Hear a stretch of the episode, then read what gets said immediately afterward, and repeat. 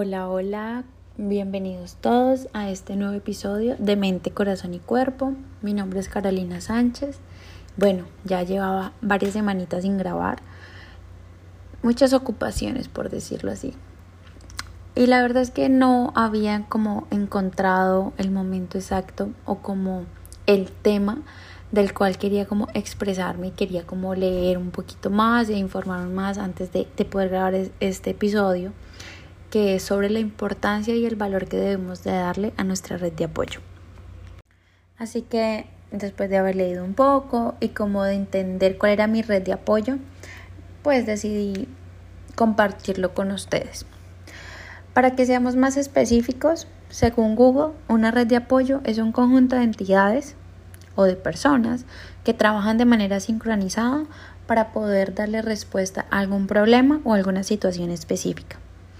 Es decir, te dan las herramientas necesarias como escucharte, hablar contigo o brindarte ya ayudas más específicas, como lo dije anteriormente, sobre lo que estés pasando. Básicamente son un grupo de personas que te soportan, es decir, que te ayudan a salir adelante, ya sea emocionalmente, físicamente o cognitivamente. Y la verdad es que hoy en día encontramos gran variedad de grupos de apoyo, ya sea por plataformas, por redes sociales, hay blogs, muchas personas suben videos hablando del tema, eh, hay como chats e interacciones en otras plataformas que nos sirven de grupo de apoyo. También tenemos eh, grupos en las comunidades, ya sea en las iglesias, en los barrios, que cuentan con este grupo de personas que también te dan unas soluciones, como les dije anteriormente, específicas a ciertos temas o ya sea una orientación más personal y más significativa espiritualmente y emocionalmente. Estos grupos de apoyo, la verdad es que son constituidos por personas por las cuales creamos vínculos de confianza. Se supone que nuestro primer grupo de apoyo siempre va a ser nuestra familia, pero muchas veces pues la relación con nuestra familia no es la mejor. Entonces está nuestra segunda opción, que son nuestros amigos, que aunque son muy importantes, pues también es importante para nosotros contar con un grupo de apoyo más profesional por decirlo así, ya sean psicólogos o médicos o nutricionistas. Ellos hacen parte de nuestro grupo de apoyo porque son personas que primero han tenido una educación más formal y dos, pues nos ven desde una mm, forma más objetiva y no tan emocional. Entonces lo que ayuda a tener como unas soluciones más óptimas, más razonables.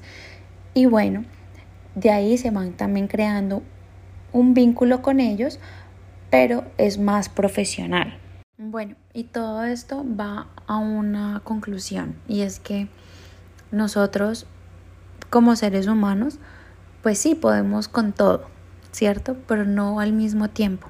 Y muchas veces tenemos tantas cosas en nuestra cabeza, en nuestro corazón, que es muy, muy difícil como salir de allí.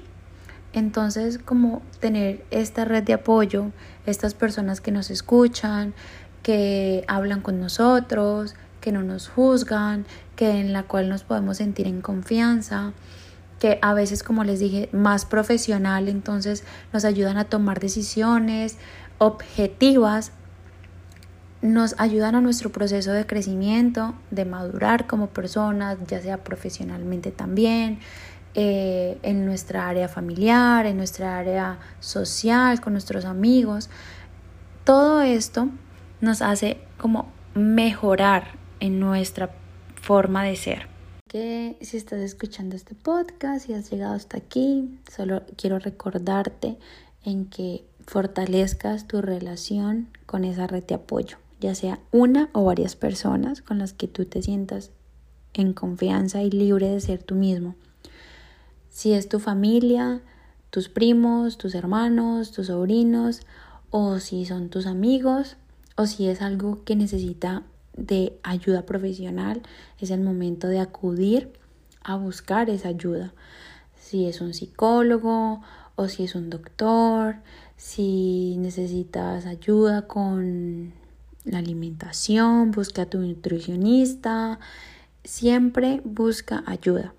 No es bueno que nos aislemos con tantos sentimientos y tantos pensamientos para nosotros mismos. Es importante poder expresarnos para liberarnos y también para que podamos empezar a tomar decisiones como te lo dije anteriormente. Esta red de apoyo sirve muchísimo para poder avanzar en nuestro camino, en nuestros proyectos. También es un buen momento para yo darle gracias a mi red de apoyo, que principalmente para mí es mi familia, y están mis amigas, que aunque no viven con, conmigo, no, en el mismo país en el cual yo vivo, eh, mi red de apoyo es básicamente mi teléfono, mi WhatsApp y hablar con ellas. Porque en momentos de angustia, de tristeza, de estrés o de alegría, sé que puedo acudir a ellas y voy a recibir un consejo, una palabra, una frase, hasta un meme desde el amor. Y allí es mi lugar seguro. Nuestros, nuestra red de apoyo se debe sentir como un lugar seguro donde podamos ser nosotros mismos para expresarnos y poder recibir momentos de calidad y tiempo de calidad para nuestro crecimiento personal. Recuerda que siempre es muy importante poder expresar nuestros sentimientos y nuestros pensamientos, pero no nos podemos quedar estancados allí. Necesitamos aliviar ese dolor, aliviarnos de esa situación, pero poder seguir, seguir hacia adelante con todos los proyectos personales que tengamos, buscando soluciones y tomando decisiones para nuestro presente y nuestro futuro. Recuerda también que expresarnos no nos hace malas personas, no nos hace personas negativas, ni tampoco nos hace débiles. Expresarnos nos ayuda siempre a mejorar. Así que espero de todo corazón que este podcast te haya servido un poco. Si no tienes una red de apoyo, es momento de crear una. Y si ya tienes una, de fortalecerla desde el amor, desde el respeto y la confianza. Me alegra muchísimo que me hayas escuchado hasta aquí, de que hayas tomado el tiempo de escucharme y quizás aplicar lo que te dije en tu vida personal. Yo soy Carolina Sánchez, puedes encontrarme en Instagram como de Caro Sánchez y te invito a que compartas este podcast y todos los que hay en la plataforma. Muchas gracias por haberme escuchado y nos vemos muy pronto. Chao, chao.